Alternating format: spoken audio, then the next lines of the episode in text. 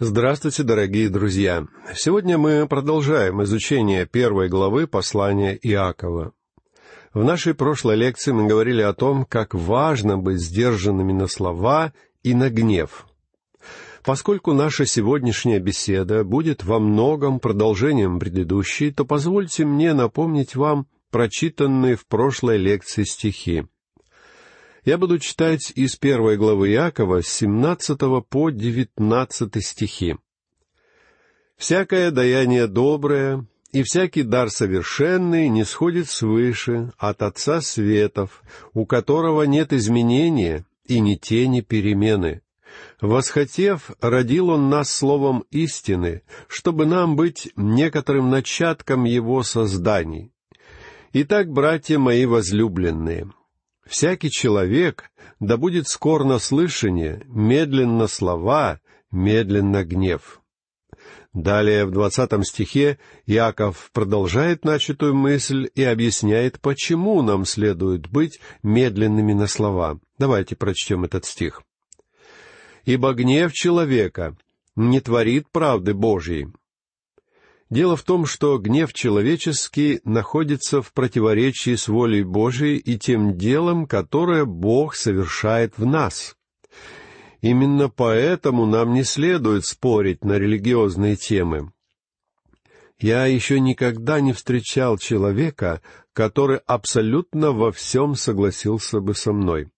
Не встречал я и такого, с которым я сам мог бы полностью во всем согласиться но это еще не значит, что мне следует перестать общаться с людьми. Как-то на днях ко мне в офис зашел один из моих знакомых. В этот момент по радио шла наша передача. Зашедший приятель спросил меня, «Что ты тут делаешь?» На что я ему ответил, «Слушаю проповедь единственного человека, с которым я согласен на все сто процентов. Мы только что прочитали слова, записанные Иаковом. «Ибо гнев человека не творит правды Божьей». Иногда люди начинают выходить из себя, защищая свою веру и свои убеждения. Но, друг мой, гнев человеческий не способен творить правды Божьей. Не обманывайтесь и не думайте, что вы защищаете интересы Бога, когда испытываете так называемый праведный гнев, потому что сам он не изливает на людей своего гнева. Его дело спасать людей, а не губить их. А теперь давайте прочтем следующий, двадцать первый стих. «Посему, отложив всякую нечистоту и остаток злобы, в кротости примите насаждаемое слово, могущее спасти ваши души. Посему, отложив всякую нечистоту. Здесь Яков имеет в виду грехи плоти, те плотские наклонности, которые остались в нас еще не изжитыми. Слова же «остаток злобы» правильнее было бы перевести как «избыток злобы». Я считаю, что предлагаемый мной перевод в данном случае лучше соответствует оригиналу. В кротости примите насаждаемое слово. Другими словами, вам следует принять Слово Божье без гордости и надменности. Я считаю, что Слово Божье лучше всего может помочь нам в борьбе с нашими грехами. Один старый шотландский проповедник сказал очень правильные слова. «Либо грехи не дадут тебе читать Библию, либо Библия не даст тебе грешить». И с ним нельзя не согласиться могущее спасти ваши души. Иаков написал свое послание тем людям, которые уже были спасены. Вы также приняли Слово Божье? Оно было насажено в ваших душах. Это Слово уже принесло вам спасение, и теперь вам предстоит прожить христианскую жизнь. Спасение можно рассматривать в трех аспектах. В прошлом я был спасен. В настоящем я спасаюсь, и в будущем я буду спасен. В данном отрывке Иаков говорит о спасении в настоящем. А теперь давайте вернемся к теме испытаний. В предыдущих лекциях мы много говорили о посылаемых нам Богом испытаниях. Сейчас же я хочу предложить вам следующую мысль. Бог испытывает в нас веру посредством своего слова, а не слов людей. Истинное Дитя Божье никогда не перестанет обращаться к Слову Божьему. Каждый ребенок с удовольствием слушает слова Отца, особенно если голос Отца несет радость и утешение. Но ребенок слушает Отца и тогда, когда Отец поучает и исправляет его. Человек, которого не интересует Слово Божье, и который подолгу не заглядывает в него, если он, конечно, дитя Божье, рано или поздно попадет в беду. Следующий, двадцать второй стих, для многих из нас является самым знакомым в послании Якова. Давайте прочтем его. «Будьте же исполнители слова, а не слышатели только, обманывающие самих себя». Мы с вами живем в такое время, когда у нас появился доступ к разным переводам Библии. Нужно сказать, что число новых переводов продолжает умножаться. Каждый год выходит в свет два или три новых перевода. Лично я пока еще не нашел такого перевода, который мог бы заменить старый английский перевод Библии 1611 года, то есть перевод, сделанный при короле Иакове. Я думаю, что данный перевод нуждается в небольших изменениях, но я по-прежнему продолжаю пользоваться им. Тем не менее, нам действительно нужен новый перевод Библии. Он должен отличаться от перевода Тиндаля и короля Иакова, от американского стандартного перевода, а также от множества новейших переводов. И этот перевод может быть сделан любым христианином. Его можете выполнить и вы. Я почти слышу ваше возражение. Но вы же не знаете меня, у меня нет соответствующей подготовки, я не знаю древних языков, и я не умею работать с манускриптами. Дорогой друг, несмотря на ограниченность ваших познаний, вы все равно можете сделать самый лучший перевод священного писания из всех существовавших ранее. Знаете ли вы, как он будет называться? Он будет называться переводом исполнителя слова. «Будьте же исполнители слова», прочитали мы в послании Якова. Перевод исполнителя слова — это самый лучший перевод, который будут читать все окружающие вас люди. Павел во втором послании Коринфянам в третьей главе выразил ту же самую мысль. «Вы — наше письмо, написанное в сердцах наших, узнаваемое и читаемое всеми человеками. Вы показываете собою, что вы письмо Христово, через служение наше, написанное не чернилами, но духом Бога живого, не на скрижалях каменных, но на плотяных скрижалях сердца. Мир сегодня не читает Библию, но он постоянно читает мою и вашу жизнь. Далее, с 22 по 25 стихи, мы встречаемся с практической стороной личности Иакова.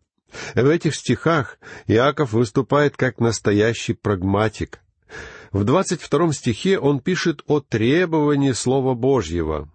В 23 и 24 стихах речь пойдет об опасности тут же забывать о прочитанном, а в двадцать пятом стихе мы будем читать о замысле слова.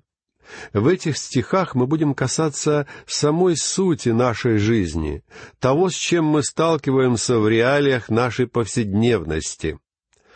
В стихе двадцать втором мы читаем о требовании или повелении слова «Будьте же исполнители слова, а не слышатели только, обманывающие самих себя». В Слове Божьем есть то, что отличает его от всех прочих книг. Существует огромное количество литературы, читая которую вы можете получить информацию, знания, интеллектуальную мотивацию, духовное вдохновение или развлечение. Слово Божье отличается от всех этих книг. И, возможно, именно поэтому оно не так популярно, как прочие книги. Оно требует от нас действий. Будьте же исполнители слова, а не слышатели только. Оно требует внимания. В Евангелии от Иоанна в седьмой главе, семнадцатом стихе Господь Иисус сказал, «Кто хочет творить волю Его, тот узнает о сем учении, от Бога ли оно, или я сам от себя говорю». Слово Божье требует от нас действий. «Вкусите и увидите, как благ Господь», призывает 33-й псалом. Человек может читать историческую литературу, но она не возлагает на него никакой ответственности и не призывает его ни к каким действиям. Вы можете читать художественную литературу, но и в ней нет повелений, хотя подспудно она несет в себе определенные идеи, и в ней может быть заложен какой-то нравственный урок, который имел, а может быть, и не имел в виду автор. Можно читать научную литературу, но и она не накладывает на вас никаких обязательств. Можно читать книги с кулинарными рецептами, но в них не сказано, что вы обязаны испечь порцию печенья или шоколадный торт. Слово Божье является повелением. Оно призыв к действию. Верующий в Сына имеет жизнь вечную, а неверующий в Сына не увидит жизни, но гнев Божий пребывает на нем. Читаем мы в Евангелии от Иоанна в третьей главе, в тридцать шестом стихе. Повеление Господа Иисуса Христа заключается в том, чтобы каждый человек покаялся и веровал в Него. Слово Божье требует от человека веры. Все современные рекламы оказывают на человека определенное давление.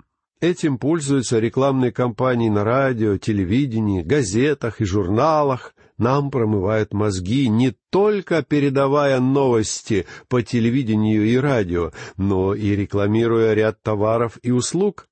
Нас убеждают купить определенную модель машины и объясняют, насколько она лучше прошлогодней модели, когда в действительности все изменения сводятся к тому, что руль стал немного меньше по размеру. Нам внушают, что если мы не будем пользоваться данным дезодорантом, то мы рискуем потерять работу. Слово же Божье говорит, что мы умрем во грехах, если не обратимся ко Христу. Вот уж действительно мощное давление на читателя. Во втором послании Коринфянам в шестой главе во втором стихе мы читаем «Вот теперь время благоприятное». Похожие слова мы находим в девяносто четвертом псалме.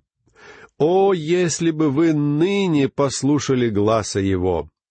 Позвольте сказать вам, друзья мои, в чем я вижу основную причину поражения христианских церквей нашего времени.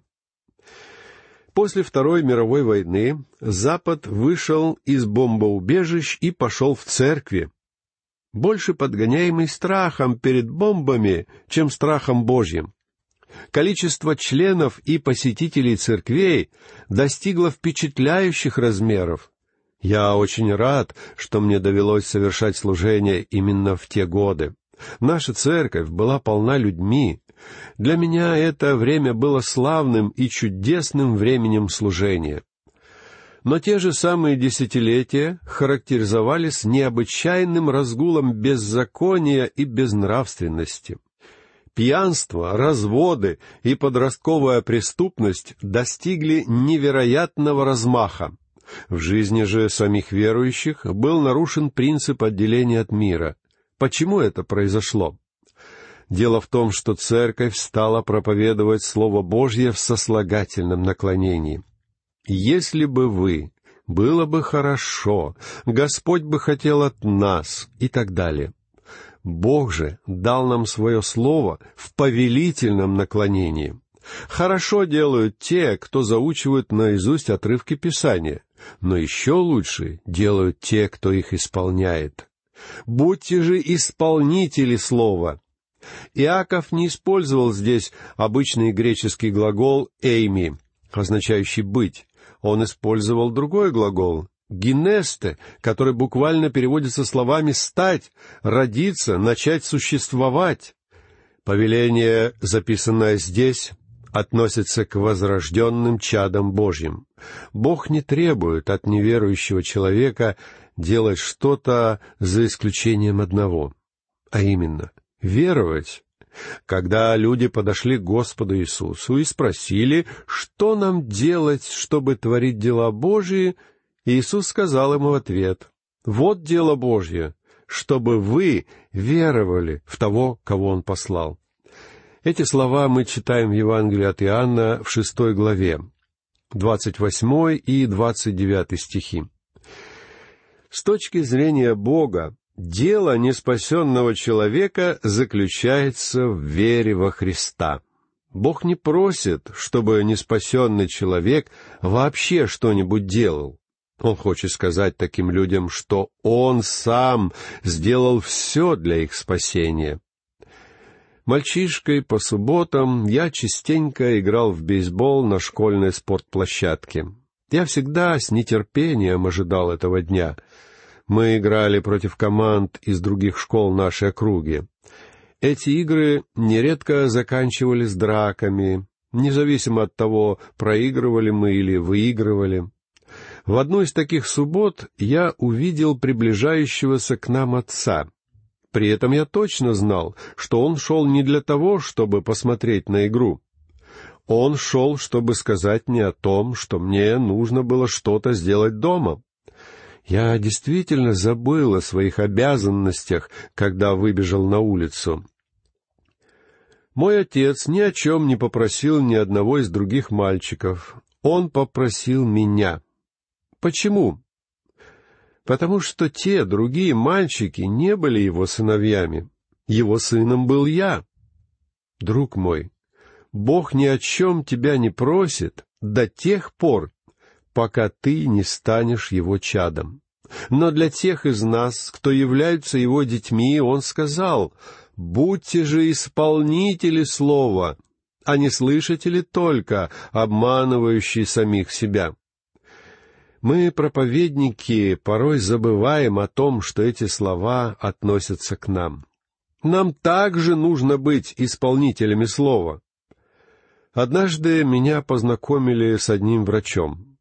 Поскольку я сам имел степень доктора богословия, то во избежание недоразумений я уточнил, что отношусь к числу докторов-проповедников, тогда как мой новый знакомый был доктором-медиком.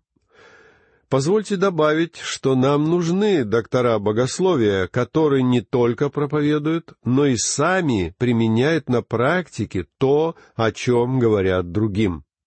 Один человек сказал такие слова.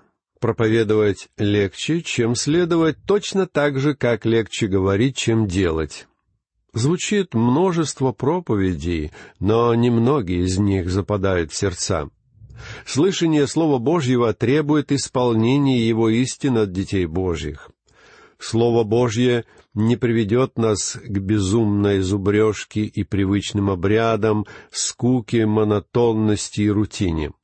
Задача Слова — произвести в нас творческие действия, плодотворное исполнение Его повелений, сделать нашу жизнь яркой и насыщенной. Если мы руководствуемся внутренним желанием повиноваться Богу и испытываем наслаждение от жизни, исполненной Духом, то мы с вами можем радостно играть в мяч, а потом с не меньшим наслаждением читать Библию. Более того, эта книга станет для нас поистине увлекательной. Слышание слова вдохновит нас на труд для Бога.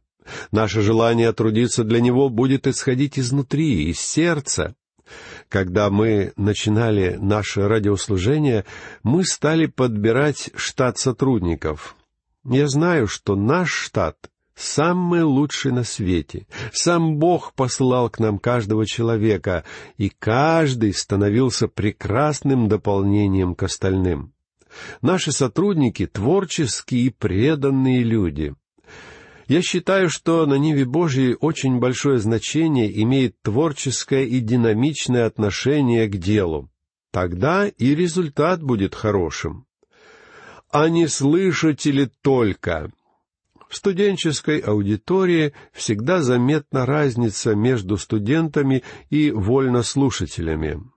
Когда я преподавал в Библейском институте в центре Лос-Анджелеса много лет тому назад, у меня на лекциях нередко присутствовали подобные вольнослушатели, и с ними у меня всегда бывало больше проблем, чем со студентами. Они постоянно говорили мне, что я слишком много требую от студентов.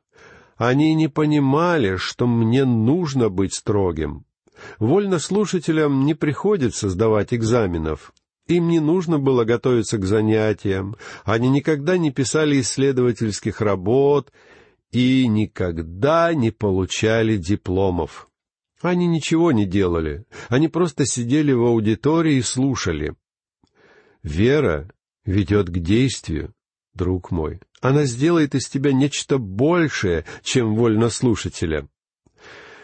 Я слышал историю о человеке, который постоянно говорил о своей вере, но ничего и ни для кого не делал. Он только рассуждал.